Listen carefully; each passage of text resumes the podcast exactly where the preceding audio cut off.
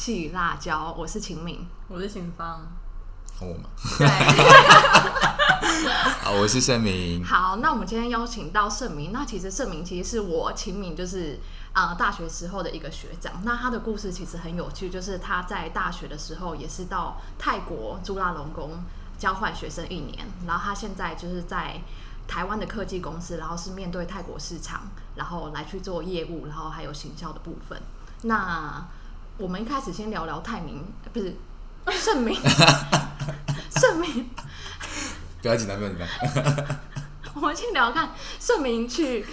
一开始是怎么会到泰国做交换的？应该说为什么会选择泰国做交换？OK，好，这这故事可能会要把时间轴拉回到大大学的时候，因为交换就是大学的时候发生的嘛。然后为什么就跟啊、去泰国交换？这就在啊、大三的时候啊、我在因为学我们学校正大里面有很多、语言学习的资源，然后就很多哎，比如说什么欧语系啦，或者是啊、斯拉夫语系等等，就是很多语言资源让你去选择呃作为第二外语的专长，或者是你的兴趣这样。然后那时候学校有一个东亚外语东南亚的外语学程啊、里面就有一个泰文的选项。我那时候是啊，抱持了一个想说，哎，多给自己一个机会，或者是啊、既然那么多资源，然后不用有点可惜的这个想法之下，选了就是泰文。当初也不知道为什么，就是想说，哎，我想要选啊、这样的语言，但是有一个 mindset 是说，我想要呃学跟大家不太一样，或者说非主流的语言吧。那时候是给自己想法是这样子，所以就踏上了学泰文这条不归路。然后我在啊、大四开始要规划自己的那个交换的时候啊、我就觉得说，哎，既然学了泰文一段时间，虽然说不是说很认真去学那，但是觉得说，既然我学了一半，然后我想要真正的去呃到那个国家去看看，呃或者生活看看、体验看到底是怎么样的一回事。因为其实我在啊、去泰国交换之前，我自己对泰国可能本身的了解并不是那么多。嗯，然后甚至也没有去泰国玩过，可能大家可能国国小、国小、国中都被爸妈带去泰国玩过的，这大家的童年的共同回忆。但是对我来说，可能这部分就比较缺少。呃，所以我我们也蛮缺少。所以会觉得说，可能去也是了解说自己学的那个语言到底是什么，这个国家到底是什么的感觉，是吗？对对对，而且加上就是说，我觉得呃，学语言它并不是学语言的本身，你可能还会再跟当地的文化，甚至他们整个民族的个性，或者是那边的呃他们的宗宗教传统的背景去做结合，我想会是一个比较呃容易让自己对于整个语言或整个国家了解的一个呃非常重要的目的跟手段。嗯，对其实我觉得这部分就还蛮不一样。前面你也是这样想吗？就是你去认识这个国家或学这个语言，你会觉得是要跟他的社会有所连接。我觉得会耶，而且我觉得也许会不会是我们是社会系，就是觉得你不只是学那语言啊，你一定要去了解他的社会吧。对，因为我觉得听起来就会觉得我真的很肤浅。因为那时候我记得，我觉得每个人学语言跟 想要去交换的那个切口不一样。是，那我印象很深刻的是，我那时候是因为会看泰国的广告，因为我是念传播系。哦对，然后，所以对于可能影视或是娱乐或是传播，我自己就会觉得非常有兴趣，但是可能不会想到那么远，或者是想到那么是社会面向的事情吧。就可能会觉得说，哎，我去了之后，可能可不可以去更了解它的泰国广告？因为刚好那个时候是有一些大家会去转传啊、转发，是嗯，所以我觉得每个人进度进入的那个角度不太一样。对，但都是一个呃，让自己跟这个语言有一个接触的桥梁跟契机，然后才有后面的这些发展跟机会嘛。嗯，对我自己觉得是是这样的。当然那时候自己主要想到想要去泰国，除了第一个我想要啊、呃更了解这个语言之外，然后同时也想要就是呃在那边去体验看的生活，我自己在怎么样在国外过好独立的生活，这是我自己那时候当学生想要去完成的一件事情。对，当然就是这个独立不是只是说呃在经济上的独立，因为大家都还是跟家里可能拿一些钱去国外交换这样子，但是就是想要在生活上或者是未来，诶可以想，我那时候也想说，如果假设今天我要在国外工作，或者是在泰国工作，那可能会是什么样的感觉？这也是那时候我想要去交换的其中一个目的之一。这样，所以你就不会像之前可能我跟秦明有的那种北欧梦或者其他国家的梦，没有，你就是还蛮笃定，觉得说学习了这个语言，就会希望可以在交换的时候用到它。那时候有第二选择吗？那时候有第二选，没有，那时候没有第二选择。我交换就是填 填泰国的学校哦，就是那时候哎，泰国的朱拉，然后那时候还有法政大学，然后 Mahido，然后以及秦芳待过的那个清迈大学。其实那时候我受秦芳的影响蛮大的，因为他那时候说他去 我我之前上泰文课的时候听他演讲，他说去清迈大学交换，然后我觉得哦，清迈大学感觉听起来超级无敌棒的，然后就很想去。那为什么最后你选择朱拉？因为我后来真的想说。诶，因为朱拉的感觉，我感觉来说，它就很像台湾的台大，它的资源上可能会比较多一点。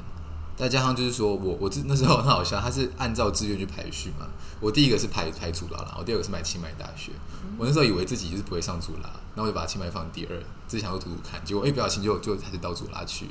对对对，所以就。就去了主拉，就去了主拉，但是还是我还是去过清迈大学，我还参加他们毕业典礼。嗯，那你要接着聊聊在主拉的日子吗？因为呃，其实我们是可以直接大大声的公布，就是这一集呢，我们录了两次，因为一些技术长没有把持住的一些品质的问题，所以我们今天要再度请盛明再聊第二次。然后其实上一次你就有提到说你是念了，就是赢得就是。国际算什么国际版？呃，国际学程。国际学程。对，就是说他们泰国大学好像，嗯，我不知道每个学校是不是这样，可是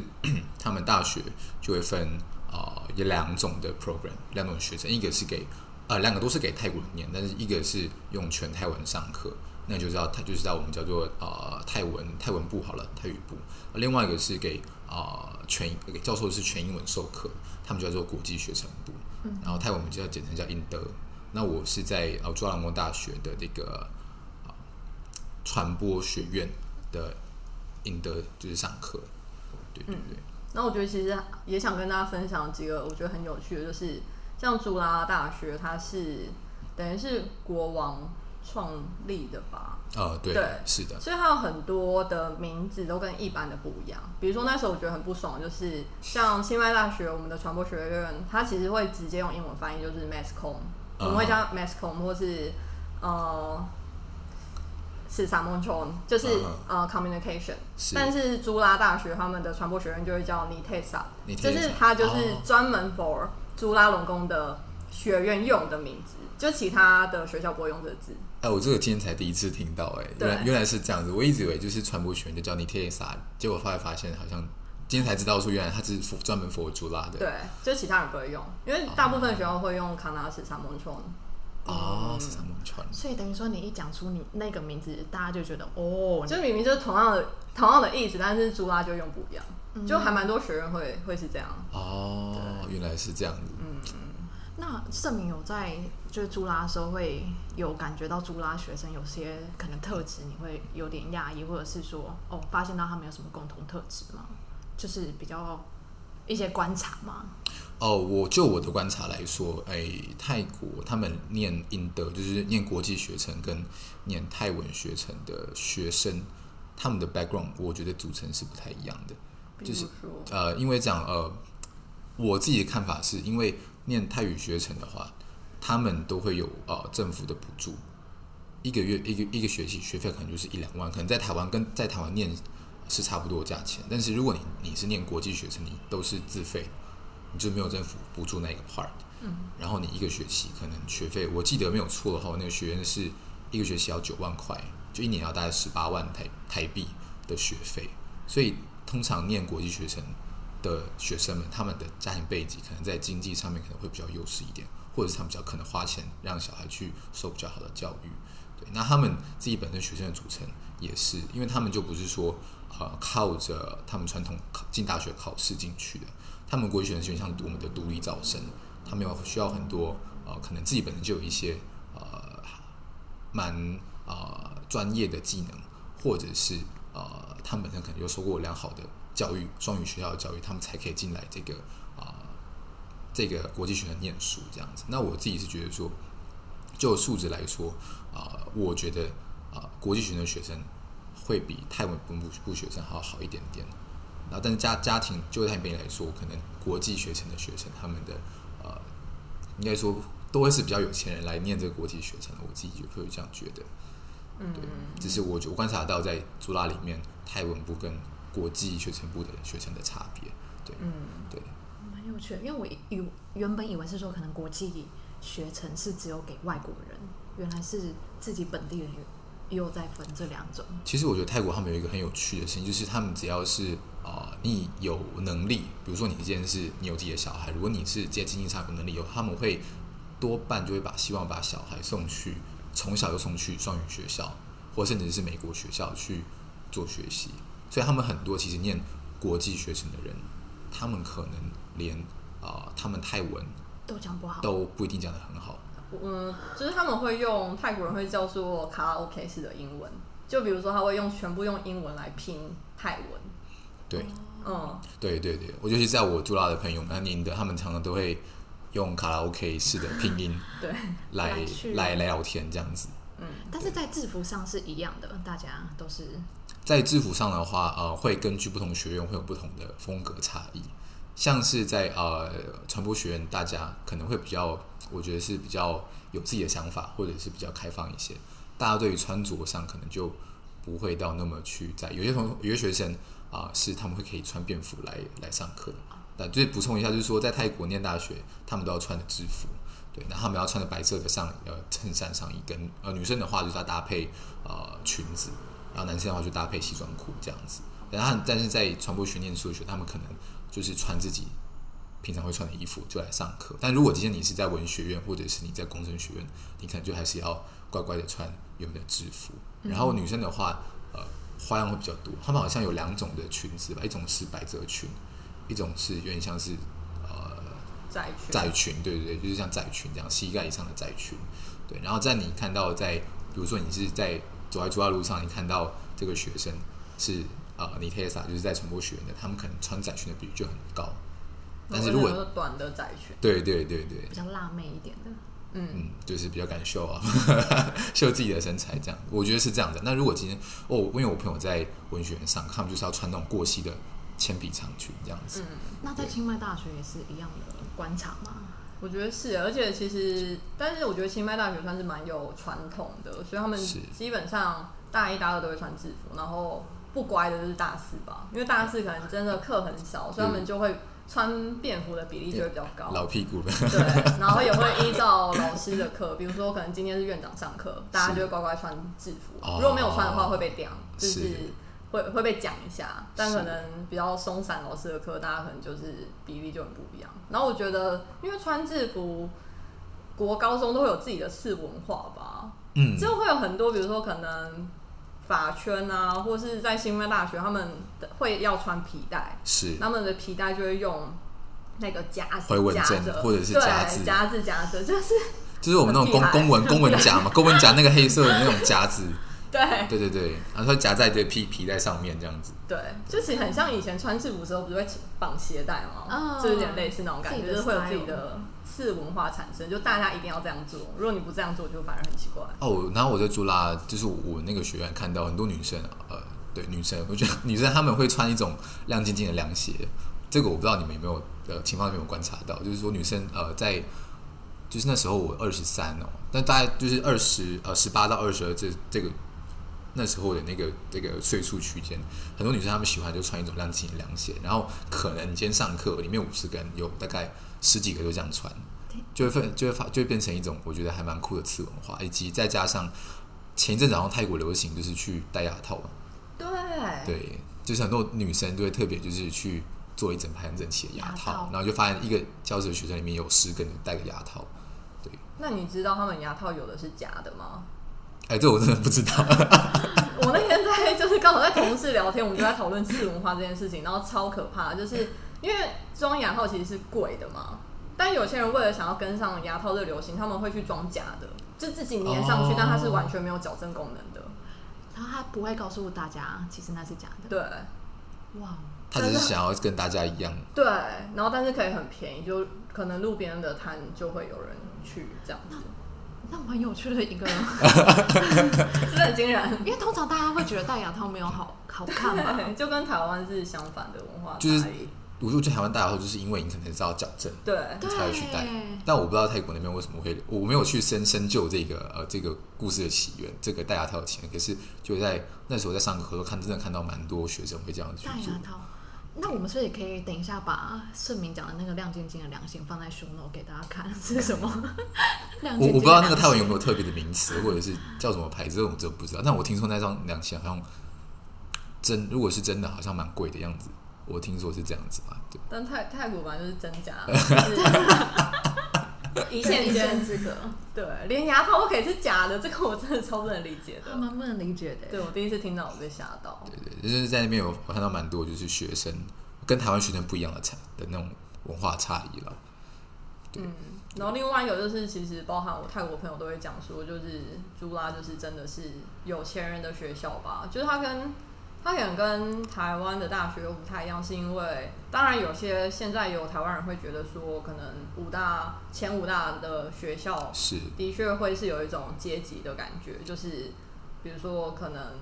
社会阶级复制这样。对，但是我觉得在泰国也是很严重，然后尤其是竹拉，那盛明有观察到什么有钱人的的一些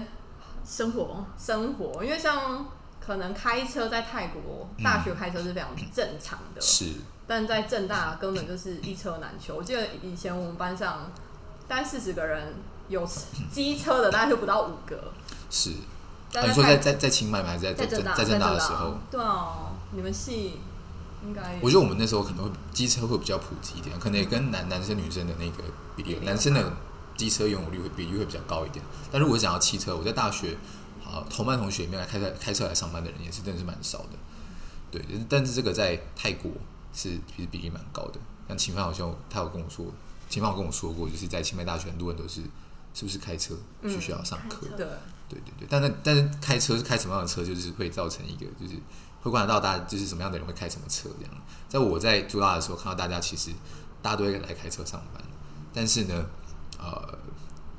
有些人他们就是他们不是自己开车，是有司机送来上班的，呃，或者上送来上课，就他们一早可能就有司机或者是保姆车把他们送过来上课，然后下课下课再把他们接回去。当然，可能我觉得是跟我呃西藏的同学比较有关系。因为像他们很多本身就是除了家里自己经济状况不不错之外，他们可能自己的事业都经营的还不错。他们很多都是呃演员，然后明星、歌手，或者是模特儿，甚至是比如说这个那个叫什么啊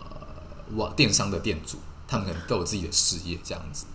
对对对。就可能你的同学就是一个直播主。哦，对对对对对，没有错。就常常说，哎，这是我同学演的戏这样子。他们泰国可能有新出来的那个啊、连续剧，就啊，这是我同学同学在上面演这样子。对，那他们上上课就是啊、当然就是他有司机送过来，只不过或者是开着还不错的车停在学校里面之外呢，他们可能你看他们用，比如说啊、他们还会带着就是名牌包来上课。这样里面可能都没有装东西，但是装的这这第一个里面里名牌包面是带带一只狗狗，对对对，里面有带一只狗狗，这样你就发现，嗯对对对，我记得上有一次，真的真的，OK，真的？真的在呃有我记得你也可以带啊。我记得印象非常深刻一次，就是我在上一堂叫做静态影像摄影的时候，那时候我都需要用到就是教室里面的 studio，他们就是学校里面有 studio 可以去拍照，然后就有一个呃同学，他好像是呃演员吧还是明星忘记了，他又来上课，带着他的那个马尔济斯来上课，然后这是我人生第一次在学校看到有有人人带狗。狗来上课这样子。不是正大的那种野狗。不，是这种正大狗或那个野狗，就是他真的带他自己家养的狗，然后大家都在玩他的狗这样子。妈，对，这真的是蛮呃神奇的一部景象。对，然后大家因为刚刚有说嘛，大家其实都会呃，大部分人还是会穿制服，嗯，但是你大家都穿都穿制服，可是你看他用的东西，就会知道这个哎，大家大概是怎么样的背景，或者说怎么样的差异。比如他们那时候啊、呃 iPhone，然后第十代 iPhone 叉刚出来没多久，马上就有人就是隔天就看到很多人都换了 iPhone 最新的那一代这样子。对，对，我那时候去的时候，我那个年代我还是拿 No Nokia，是。然后但是全部的人都拿 iPhone，对，但是其实相比较台湾那时候也没有那么，就是 iPhone 的持有率也没有那么高，对，真的是八年前、七八年前，然后那时候就会觉得说，就是可能大家第一是我在交换之前没有去过泰国，然后去了之后也会觉得说，哦，其实很不一样。然后另外也是我觉得他们比较会有从众的感觉，哦，对，这个我很。就像刚刚讲的那种凉鞋啊，或是牙套，就会可以感觉到，如果这真的是好的东西，或是我的朋友有的话，我也会想要拥有，不管它多贵，或是嗯，嗯，可能都会为愿为意愿意为了它，然后去买这样子。这个我觉得可以讲到，就泰国，我觉得他们是很需要朋友的一个赞美一个或是关注，呃一个人种，他们很需要朋友的支持或朋友的关心。你的人生就是不可以没有朋友，你没有办法。如果你从你的朋友圈被踢出去，它就是一个感觉会是一个非常悲惨的一件事情。所以我觉得最近可能这两三年也会很常听到我泰国朋友就是会提到说，可能他的朋友有忧郁症，是然后或者是身边的朋友很多人会有忧郁的倾向。是，然后我就觉得这是不是也是跟他们的社群媒体，呃，他们很热衷社群媒体是有一些相关联。对我我这个是蛮同意，因为呃，在台湾，我觉得大家那时候啦，应该说呃呃四五年前吧，那时候念大念大学，大家可能玩所谓玩社群媒体的那个频率或者是普及率，可能还都不一定有那么高。呃，比如说那个啊、呃 Instagram 或者是啊、呃 Facebook，但是在泰国他们是非常非常的疯狂，他们一定要，比如说他们今天做什么事情，一定要泼上去，泼上去发动态，就连喝咖啡跟朋友在干嘛干嘛，他就一定要全部泼上去，让大家知道他在做什么，嗯或他的姐他跟他的姐妹或好朋友们在做什么。对，这个是我觉得呃台湾人跟泰国人之间一个文化上的差异。哦对，我突然想到一个，我觉得很有趣，我不知道盛明会不会觉得是对的，因为像可能我回来台湾之后会发现，我很多朋友的 IG 是是锁私密的，是，但是我觉得在泰国就是 open 的比例非常高、哎，对他们 open，哦而且突然想到这件事情，是印尼人也是哎、就是他们不会觉得我真的要说什么，因为我本来我的 IG 可能就是为了要给大家看的，是。我后来发现其实是这样，大家他们泰国人通常会有两个两个 IG 啊，一个一个一有个小号是不是？对对对，一个就是专门经营自己的生活，让大家觉得透过呃这个社交软体的平台，让大家认识自己是什么样的人，或者是他想要展现哪一方面给大家看。哦但实际上他们还会有另外一个小小号，是专门给自己或自己的私密好友就是看的。有这样，真的我观察到，我观察到的是这样，但他们花很多心力在经营他们的主账号上面，让大家觉得，哎、他们生活他很酷他酷，他他的那个想法是非常独特，或者是他的 lifestyle 是呃是怎样是怎？样的，然后让大家可以去羡慕，看他的 follower 很多，或者是他觉得他穿着就是一种对。时尚，或者是他们是一种呃酷的表现。我觉得印尼人也是这样子，就是像刚刚盛明讲的，就是我的那时候同事哦，就我的很多朋友们也是说，这就是我的一对，个图库、啊、你的同事们都是网红吗？都是网红，然后他就会说他，因为他有台湾朋友，我的同事印尼同事，然后他就会说他不懂为什么台湾人发 IG 要这么长，就其实他就是一个你自己图片的展示就好，而且不需要打什么星星。所以那个 caption 就是不是一个重点，重点是图片你表达什么意思。对我很漂亮，我很 fancy 这样。那刚刚盛明你有提到说修那个摄影课，是然后也知道说你在泰国的时候其实有开始拍照，你会想要再分享，或者是这跟刚刚提到的社群有什么相关联吗？呃，我觉得这份关联可能会比较好，但是为什么那时候会想要学呃，那时候开始学一些摄影，然后有可能经营自己的那个呃 Flickr 上面的项目，主要是想要呃记录一下自己在啊、呃泰国的生活，因为学生可能时间会比较多一点，然后泰国其实有很多地方还蛮好玩的，然后就是你自己呃当个背包客就可以去看到很多很多的地方，然后我那时候是想要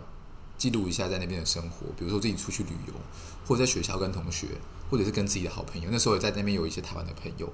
就大家一起出去玩，或者是在曼谷，甚至在曼谷去街上拍人，去记录一下他们当地呃市井小民的一些生活。对我来说，我觉得是一个啊、想要，因为我不知道下次回来是什么时候，我希望是可以在自己当下在那个时候可以留下一些记录，所以我才想说，哎、那我可以去学学看那个课，然后去开始经营一些自己的那个部落部落格这样子，但是不是不是给大家看，就是让自己觉得说，哎、记录那一刻，记录那一刻这样子。当然后面就是刚好有是慢慢就是有有一些呃 follow 会有开始做关注这样，但那时候就觉得说，哎、这是一个完成自我实现的一种一种一种方式吧。当时也没想那么多，只想纯粹只想要记录生活。我觉得这样很棒，因为之前有人，哦，你有去看那个最前一阵子的薇薇安摄影展吗？没有，可是我我有听听过。听听说了，对。那他其实就是他在拍的时候根本没有想过要给，我相信他也是一样的感觉，就是我们要给任何人看，但是是。我就是很喜欢拍摄。是。那我觉得现在因为社群社群媒体很发达嘛，所以如果你在拍摄当下是只是为了这，只是为了自己这件事，我觉得很珍贵。因为其实不不得不说，现在包含我自己的拍照，都会想着哦，对我要怎么呈现给给外在的人。是，但是能为自己拍照，我觉得这件事情很难得可贵。对。嗯，就有点像是经营自己的呃 business，或者是经营自己的部落格这样子，也可能像你们这样经营自己的 podcast，嗯，对，就纯粹想要做自己想做的事情，这是一个我觉得蛮可以在那时候的生活里面算是一个支持自己能够继续做下去，或者是在那边认真努力生活的一个代表。嗯。对，那这样子，现在你回想起来，还有什么就是会让你觉得可能很难忘记，或是可能会觉得可能得到的感觉是跟在台湾不一样的吗？一些故事，我觉得可以讲到那个文化冲击的方面嘛，就是说，呃，当初去泰国的时候，第一个非常印象深刻的是他们的交通是非常非常乱的，尤其是在曼谷。清迈我觉得我觉得好像稍微好一点点，但是我觉得在曼谷，因为啊、就我的理解是他们缺乏呃整体性的都市规划，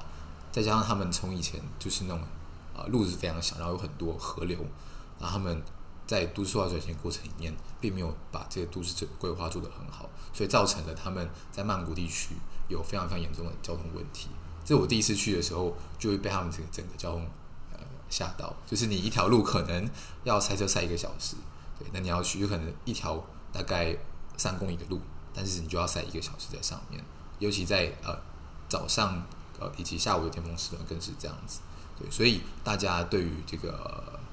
呃地铁或者是捷运的需求就会非常非常大。那时候我这是我第一个在泰国，我觉得是对我来说是一个非常大的交通冲击。那台湾可能觉得塞个十五分钟，你就觉得是一个非常久的一个赛车。像很多高高速公路上面，你在可能在新竹那边卡了卡了大概半小时，你就觉得很受不了。对，但在泰国你就会变成说，哦，你可能卡一个小时都还是慢慢来，还是很正常，慢慢的这样晃晃回家这样子。讲到都市的规划的话，我觉得的确，而且其实我问盛明，你知道曼谷市长是谁吗？哦，这我真的不知道。我真的也不知道哎、但是我因为我为什么会突然想到说曼谷市长这件事情，是因为其实嗯，韩国我觉得它可以进步到那么快，是我记得是因为首尔的市长他去做一个城市的规划。哦，对我印象很深刻是他们有些公共设施真的是会让大家会想去用，或是觉得说那条河变得很漂亮。嗯但我觉得曼谷真的是没有这个概念吗？可能跟他们政治的关有关系吧。他们投入公共基础建设的资源好像并没有到那么那么多这样，而且他们的另外就是他们交通公共运输的呃没有那么发那么发达了。他们有捷运，可是他们捷运的，我觉得他们的成本就是人民需要负担的成本是蛮高的，就在票价上面是蛮高的。然后啊、呃他们的旧的公车系统也是没有没有办法很完善，他们没有一个完整的这个像台北，就比如你可以看到说，哎，这条公车从哪里来往哪里去，然后什么时候进站，他们是没有这个东西。他们我知道我朋友啊、他们有说他们有一些人在努力做这一块，但是到目前来说，好像并没有一个很完善的系统。嗯对，但讲到这个，有一个说法是说，所以为什么我们今天没有特别聊曼谷的就是抗争，但是嗯的确是有一些既得利益者。我说的既得利益者是假设这个捷运变好了，是那可以想象的是，可能摩托车、电车或者是嘟嘟，是或者是某一些运输方式是。很传统的，就会没有人用。但他们应该不会允许这件事情存在。哦，就比如说包含以呃之前的那个捷运，它是没有接起来的，新的哦对。直的线是没有跟原本的线接起来，就是因为他们没有办法达到一个共识，所以变成说摩托车接送这两条线，反而是赚最大的。是他们很多就是他们叫 P Win，就是说他们是摩托车的车主，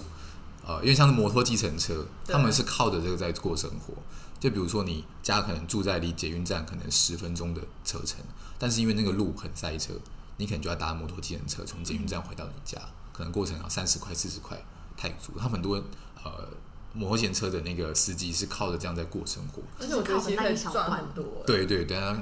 他们就会在比如说你家巷口就会有几台摩摩托车在排队，把你送去附近的捷运站，或者是你要去什么样，就是比如说市场或哪里，对，这是他们一个独特的在台湾不会看见的文化。对蛮有趣的。但是照理来说，那一端其实应该是要接起来，不应该是有。因为其实你想想看，一次大部分都是二十块，对，那其实以时薪来讲也是不少钱，等于是说他载三次，他一个小时就有六十块。对对是的。那还有什么文化冲击是你觉得很 shock 的吗？哦，OK，哦，我想讲两个，一个一个是刚刚延续刚刚交通方面，就是我第一次在泰曼谷看到，应该说我人生第一次看到有公车是呃里面是木地板，然后没有没有空调，然后是半开式窗户的公车，然后啊、呃上面还有一个我们叫做车长小姐会帮你收钱，对，就是她给你拿拿一个长 一个柱状呃的那个收钱的钱包，铁盒，然后里面装满了零钱。然后他会问你说你要到哪里去，然后再跟他收钱，然后他找钱的速度是我见过最快的，对对对，而且他很厉害，就是在呃那么晃那么呃那么晃的公车上可以站站得非常稳，就是我在那时候的非常呃的冲击啦，因为台湾这边并没有那么这样的系统存在，可能早期民国呃早期的时代还有，但是因为呃相比起来台湾是比较进步的，在后面就会比较呃少遇到，然后我看到是蛮冲击的。另外一个就是我觉得泰国人他们在 呃他们在这个呃第三性或者是呃变性人上面，他们是保持一个非常非常开放的态度。因为他们泰国很多人在路上就看到他们就是呃第三性或者所谓的呃变性的，但我不知道有什么任何的歧视，只是说在台湾好像比较少看到这方面的存在，对，或者说大家可能有，但是可能不太敢，或者是说在台湾路上比较少看到，可是在泰国你是可以很常去呃看到这群人，不管你是在电视上或者是在现实生活中，甚至你的同学，他可能就是你看他穿着或者他的打扮就知道他就是第三性，嗯，对对。我觉得这部分的话，我觉得也是算蛮冲击的吧。但是，嗯，这部分我觉得完全没有根据。但是，像在船院的时候，我记得那时候每一个戏集都会有就是第三性的同学，是但他们都是等于是院的，算是很有名的人物吧，因为他们非常的聪明。是我不知道为什么，是因为他们的幽默感会非常的好。然后其实泰国很多明星都是第三性，哦，对，然后都是很漂亮，然后很风趣。是对我觉得他们在这部分非常的厉害。然后像是生活生活中也是，就包含可能像去 Uniqlo，就会很常看到就是第三性的店员。是那他们，我觉得可能他们也很喜欢打扮什么的，所以其实你在生活中的店员都会都会知道他是第三性的朋友，但是大家都会觉得很正很正常，这是一个嗯常很正。常、很正常的常态。对对对，但是我觉得这部分的话，像有些人会问说，那泰国的同性婚姻什么的，我觉得这部分就会觉得很奇怪的是说，明明它那么常见，但是也是因为他们已经很融入生活，是不是他们就不会觉得说他们必须要为他们有一个很正当的权益？我觉得这部分也是可以值得值得被讨论。就我觉得它有分两种，一种是台湾已经有越来越开放，然后越来越包容，但好像又不是每个人都可以包容，是。但是我们却可以成为就是亚洲第一个同性婚姻的嗯国家。但是在泰国，明明相对来讲，我会觉得它真的超包容的，哦，真的真的。真的，但是它却好像比较少人会去讨论，包含我的朋友，是。对，明明他们也是呃同性恋，但是是。他们也不会很觉得说哦，我要为这个去做权益。权利的那权利的个争取到这个争权利，争取，我觉得这是很特别的事情。嗯，因为很多人的确很常会讨论说，为什么呃泰国没有再往前法律上的去保护是这件，事情？嗯这我觉得可能是不是跟他们的呃佛教的宗教有关系？这我自己个人的认为啊，但是说呃我自己觉得说呃我听我朋友讲过说，好像因为佛教上面好像并没有很明确的去允许这样的事情成为一个合法或者是可以公开说明的一个东西。嗯，那这就其实牵扯到另外一个，就是我觉得呃，对于泰国跟台湾文化冲击是呃，佛教是他们的生活的一部分。就台湾可能就是呃会有自己的信仰，有些人会想说我去拜拜，我去可能去那个那个龙山寺拜拜，或者是可能初一十五的时候或者普渡的时候拜拜这样。但他们很多的时候是他们拜拜会成成为一种社交，他们会说哦我家里要干嘛？我问他说我朋友家家里要去哪里，他会说我要去啊、跟朋友去庙里面探步去做功德，对或者是或者说哎、你跟家人这个年纪要去哪里玩？他会说我要我们要去外府的一个庙里面去拜拜这样子，所以他这个可以成为一种旅程旅呃一一种 trip 或者是一种生活，这是我觉得是非常非常非常酷的是一件事情。因为我记得好像根据统计，百分之九十以上的泰国人他都是佛信佛教的，然后他们里面有很多啊、在泰国境内有很多的寺庙是有非常非常大的那种呃，那叫什么信众跟呃这个，你说他们和尚的比例也非常非常多，就是他这个呃佛教是作为他们国家的一部分跟生活的一部分，这是我观察到跟台湾很有不一样的地方。嗯，对。但我觉得或许是因为他们等于是单一宗教独大，哦所以等于是大家会把这样子的文化融入在生活里面。是但是台湾可能就真的是多元的宗教，所以好像没有一个很明确的感受说，哦，我的生活都是绕着这件事情走。是因为包含可能像泰国的，呃，叫什么啊节庆，是也都是跟着佛教。哦，对对对对，他们很多的那个放假都是都是跟着佛教去走。就是两个嘛，就是王室跟啊宗教。对对对，对，蛮有趣的耶。就哎、跟可是印尼应该也是吧？哦，对啊，可是因为印尼也有不只是穆斯林，所以可能假假期又更包含更多宗教。那他们会有很习惯说什么要去看某一个寺庙吗？这就是是因为这泰国会泰国会会他们会这样子，就是说我要我要去特别去从什么寺庙拜拜。哦，但我自己，因为我其实也不知道，因为我没有欧美很熟悉的朋友，但是因为其实宗教来讲，因为我觉得泰国有一个另外一个特色是他们非常的喜欢建筑。我觉得他们很在意建筑，是。然后宗教其实它有很多的设计跟建筑相关的，嗯。所以每一个中包含北部的庙跟中部的庙跟南部的庙，其实都有点不太一样。对对。对，然后有时候我朋友他们去，他们可能会去看说，哦，这个宗庙宗呃，这个寺庙是谁盖的，或是谁设计的？嗯是。那会不会是可能就是有 怎么讲比较实用，就是一个 trip 的感觉，旅游旅游景点嘛，是你说旅游景点对对对对对。对，就可能台湾会比较听到，比如说什么鹿港的那个什么天后宫，算是可能算是一个、一个一个旅游景点，但是在泰国可能只要一个县或者是一个小的地方，它就有一种这种这种旅游景点的存在，就是大家它是一个旅游景点，因为它是一间庙这样子。哦，蛮有趣的。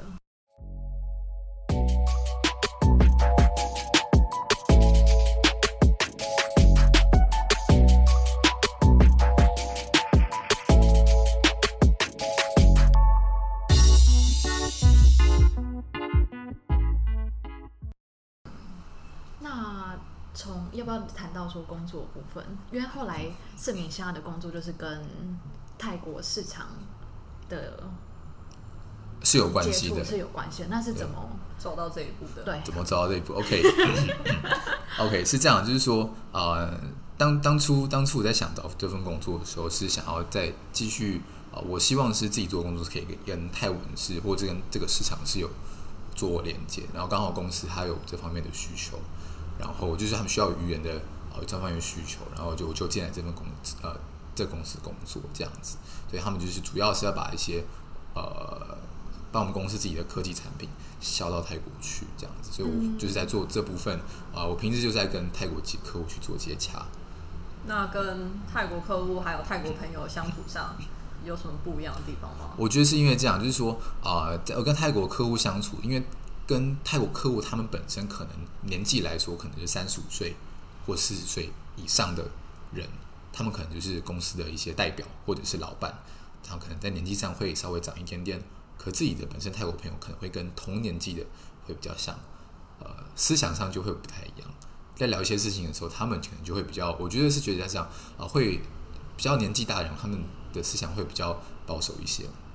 他们会比较呃，我觉得是呃，根据他们磁场的呃在地的社会，然后他们自己可能在市场很多年，他们觉得说哦就是这样这样这样。可是啊、呃在传达一些新概念或者你要去说服他的时候，他可能就会跟一般呃身边的朋友或是同年纪相近的人会有持不一样的想法。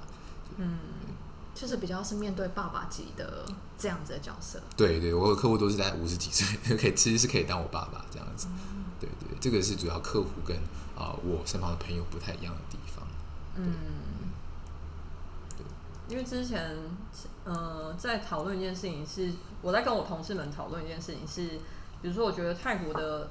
辈分其实蛮明确的，是。比如说你对于兄兄姐就是叫兄姐嘛，对对对，然后所以有时候当如果是以同事来讲的话，可能大家也会，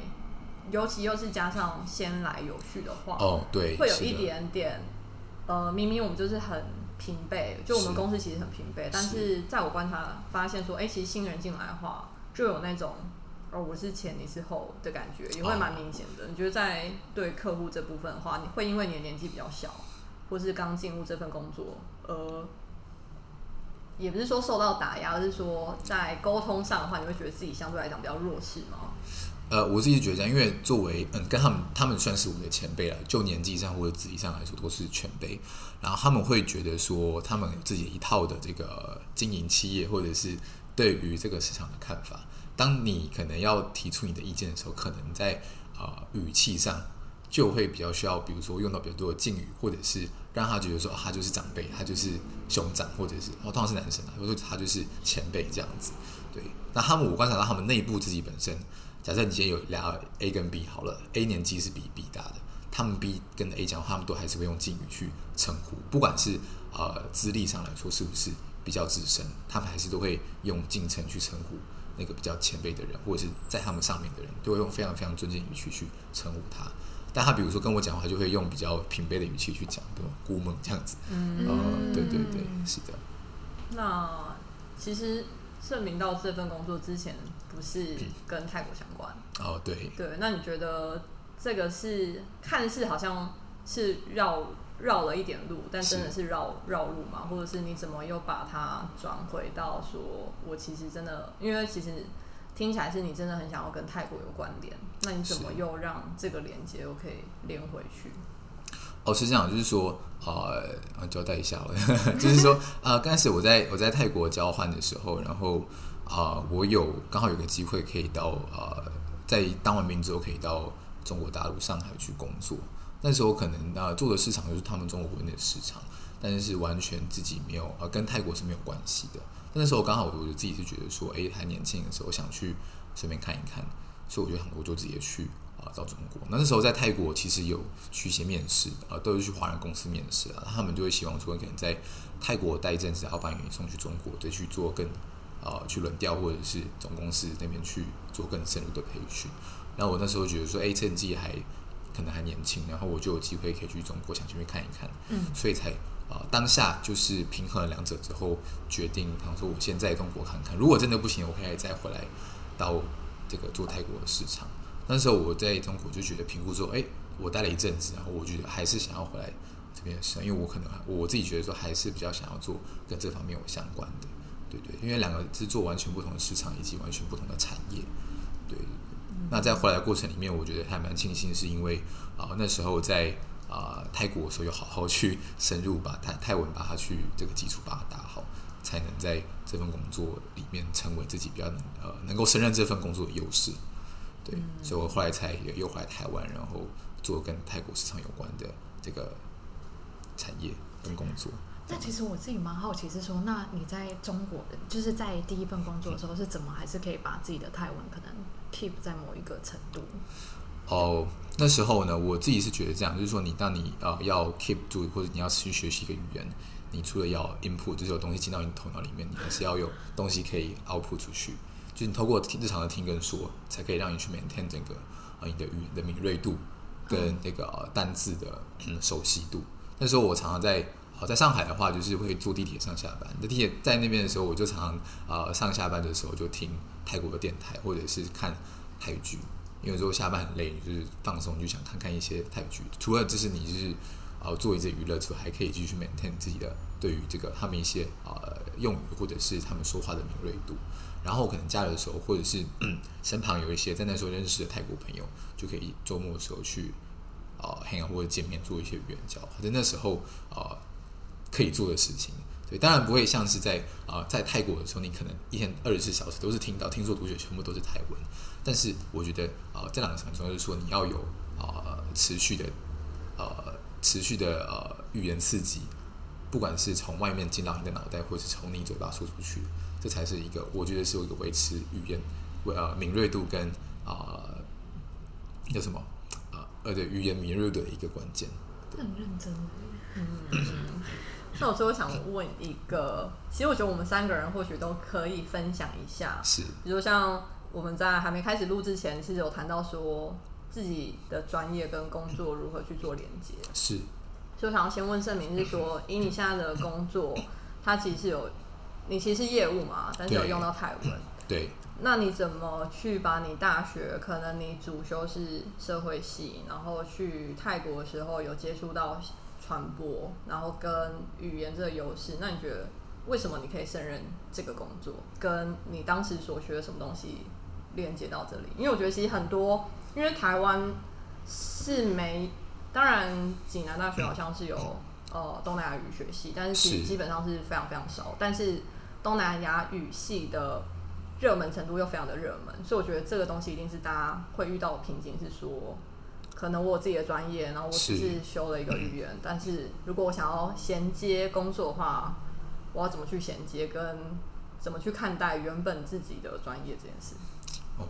这是一个 这是一个非常，我觉得好像在面试这样。对，我觉得考官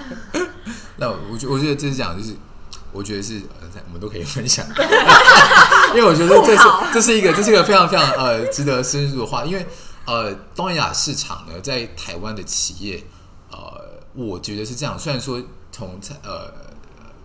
蔡英文政府他们有开始这个新南向政策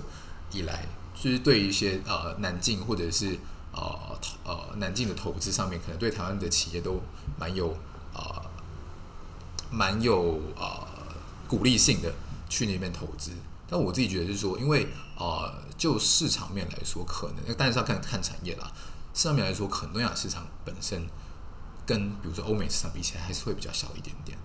然后台湾企业在那边比较多，可能会比较像是把自己的工厂设在那边，从中国移过去。我想，我我想这个是科科技业的部分，在东东南亚，可能越南或者是柬埔寨，甚至是啊、泰国，他们很多都是工厂在那边，他们会比较需要的是在那边、呃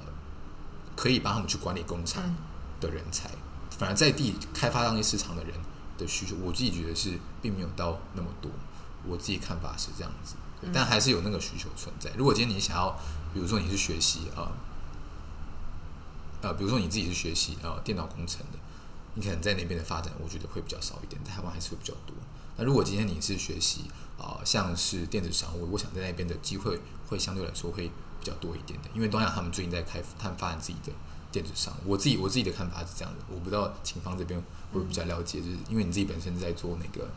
电子商务。电子商务的部分，我想这块你会比较熟悉。但是就但我比较想问你的是说，那你觉得，比如说你在大学的专业什么样的学习，让你可以足够去应付现在的工作？因为我相信那个应该不只是泰文而已。你觉得是怎么样的思考方式，或是怎么样的特质，让你可以应付？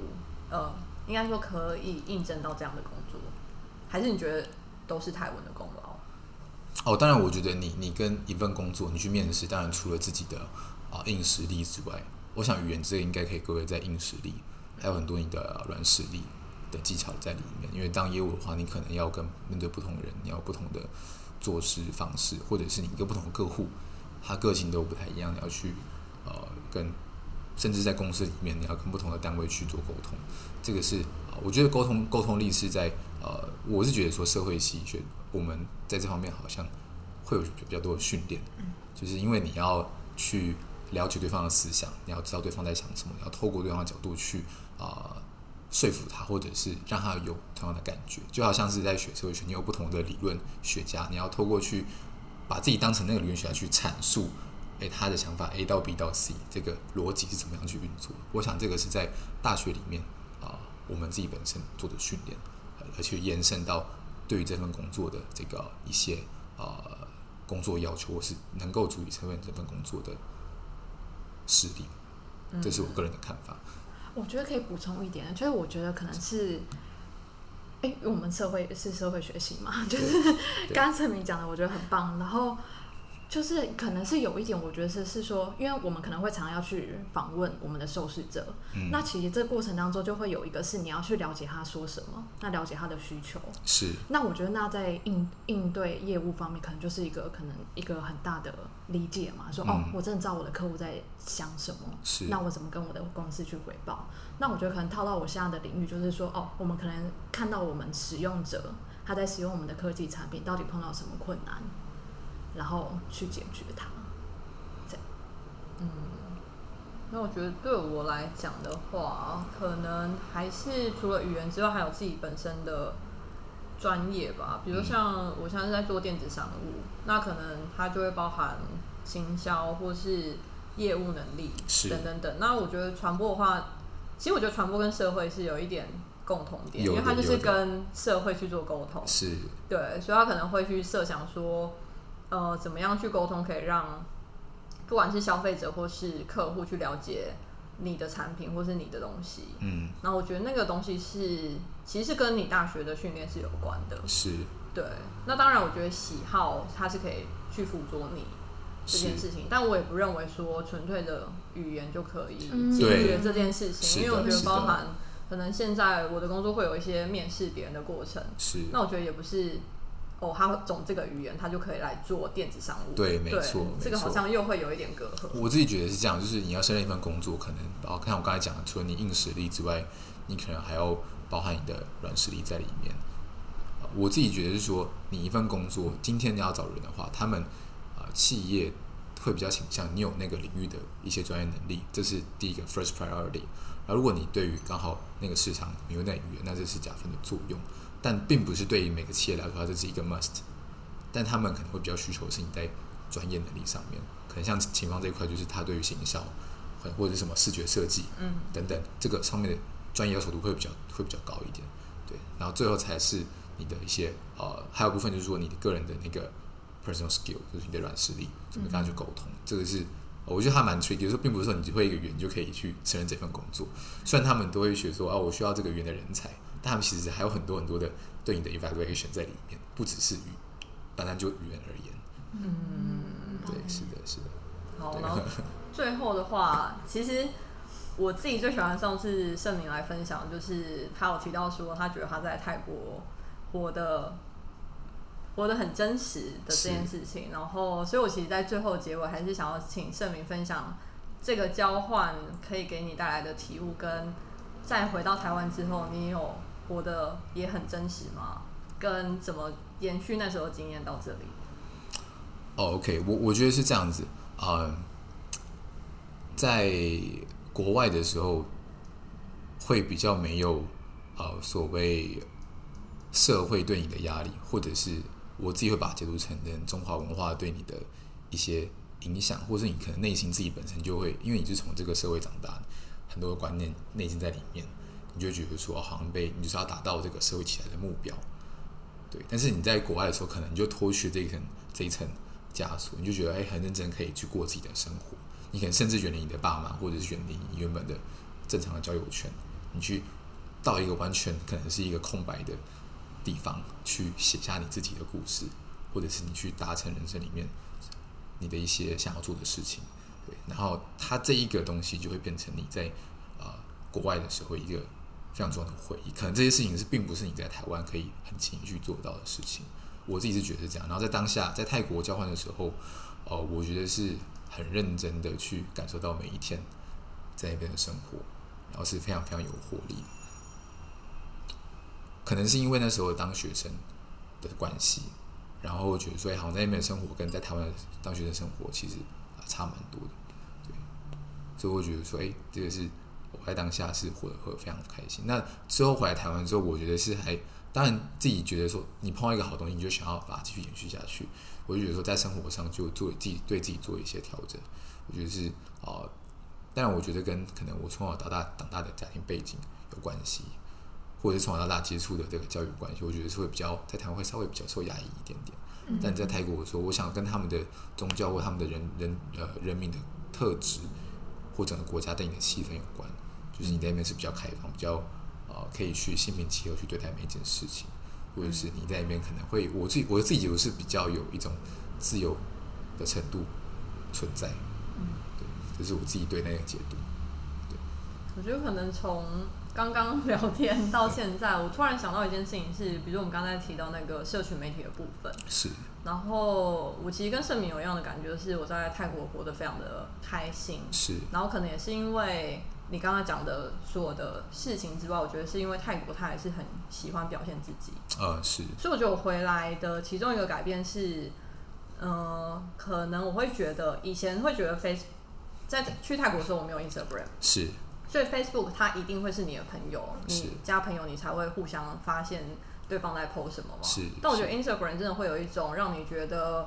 呃，我觉得它的好处是说我展现了我的 lifestyle，然后可能有一个人他也喜欢我这个 lifestyle，呃受到影响，而或者是我们可以彼此去。再去互相追踪或是互相分享，我觉得这是泰国人给我的一个启发，就不会觉得自己的声音很渺小，或是我只是在过我的生活，嗯而是你可能找到你同样喜好的人，然后同时你可以互相影响到别人。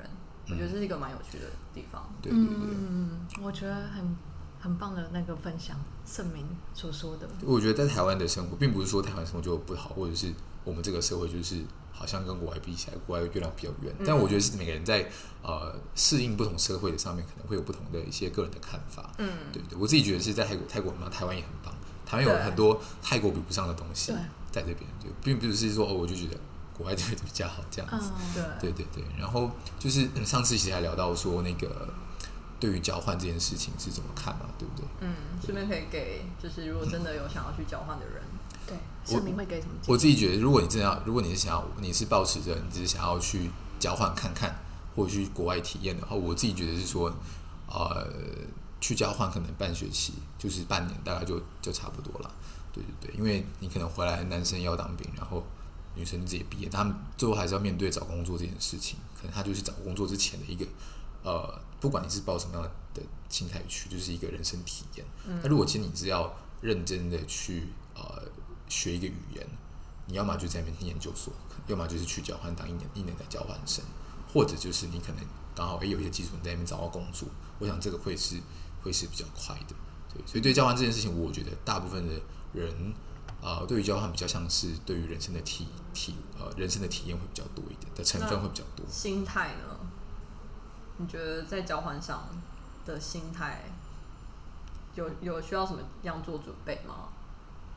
我觉得心态看要看每个人他自己对于交换的期待，或者是他们想要哎、在这班里面达到什么样的目标会比较有关系。有些人觉得说好，我去欧洲交换就是要去浏览十个国家，他可能安排好哦我这个这个月要去哪这个下个月要去哪里。像我朋友他去法国交换，可是他就是把那附近的国家全部都跑过一遍，但课也翘了不少，但就是那是他的目标，他不是要去上课的，他就是要去体验那边的生活，是体验就是各个国家的风情。我觉得看每个人的目标跟想法有关系，嗯，会连接到你的心态上面。但是如果是以我们三个人的例子的话，比较是说，如果学语言的话，可能至少要一年，对不对？在那里，对对，至少我我觉得如果你要从零开始，像我在那边，我在语言学校上课，哦，我在那边大大就是在那边交换的时候，白天在大学上课，下午我在语言学校上课，每天上三小时的课。我自己觉得是说，如果你要从零开始到你真的可以跟一般泰国人正常对话，我想至少最少要一年的时间，才可以比较流利的去听说读写是比较流利的。对，至少至少要一年的时间。那我在去之前是有在台湾呃打了两年的小小基础再去，我觉得会更更快一些啦。但我如果是要从零开始，我自己觉得要真的要好好在那边待一年，会比较多，会比较好一点。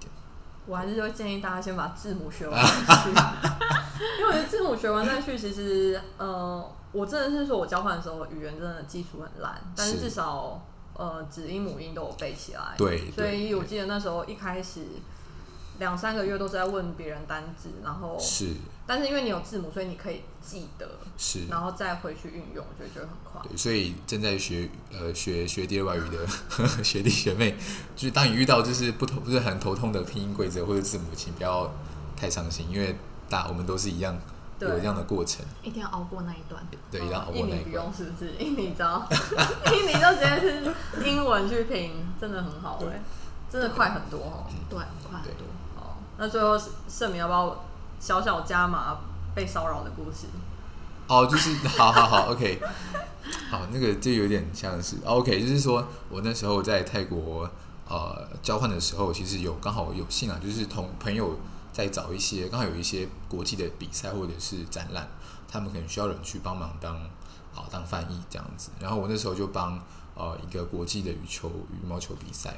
然后我是带了那个就是我帮中国队。他们去当翻译，我本来想当台湾队的翻译，可是已经有人了，所以我就被找去当中国队的翻译。然后那时候里面的这个负责招募的人啊，就是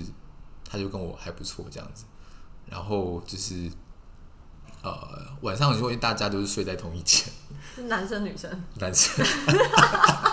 然后我那反正那天晚上就是那天晚上我就被骚扰了，哦，对对对，然后我就那是我在打工的生涯里，呃不是就是在那个在泰国交换生涯里面印象最深刻的一天，因为我就跟他讲说你，你就是说我就跟他讲说，如果你再碰我一次，我就揍你。超就是在泰国一个发生一个非常非常好笑的事情，对不对。嗯，好，真的是哇，好惊人哦！对啊对啊有点开心，是不是？那时候我我我那天我都不知道怎么度过，我就觉得哦，真的是呃人生，就想说我在国外到底是啊是玩的还蛮疯狂，还是说就是刚好遇到这种疯狂的事情，在台湾好像比较少发生。我不知道我在可能在台湾的这个交友圈比较比较比较比较比较保守一点，还是怎么样？对对，那就是一个在泰国的初体验，初初体趣事，对对对。他想说，我有一天我也我会被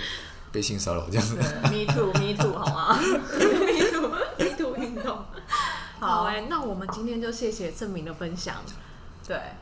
非常开心，又第二次。其实这一次我觉得跟上一次的内容就还是有点不一样，然后我觉得每次都蛮多学习的。是，很多学习，对我因为我觉得就是呃，因为上次聊完之后回去自己也做一些沉淀跟一些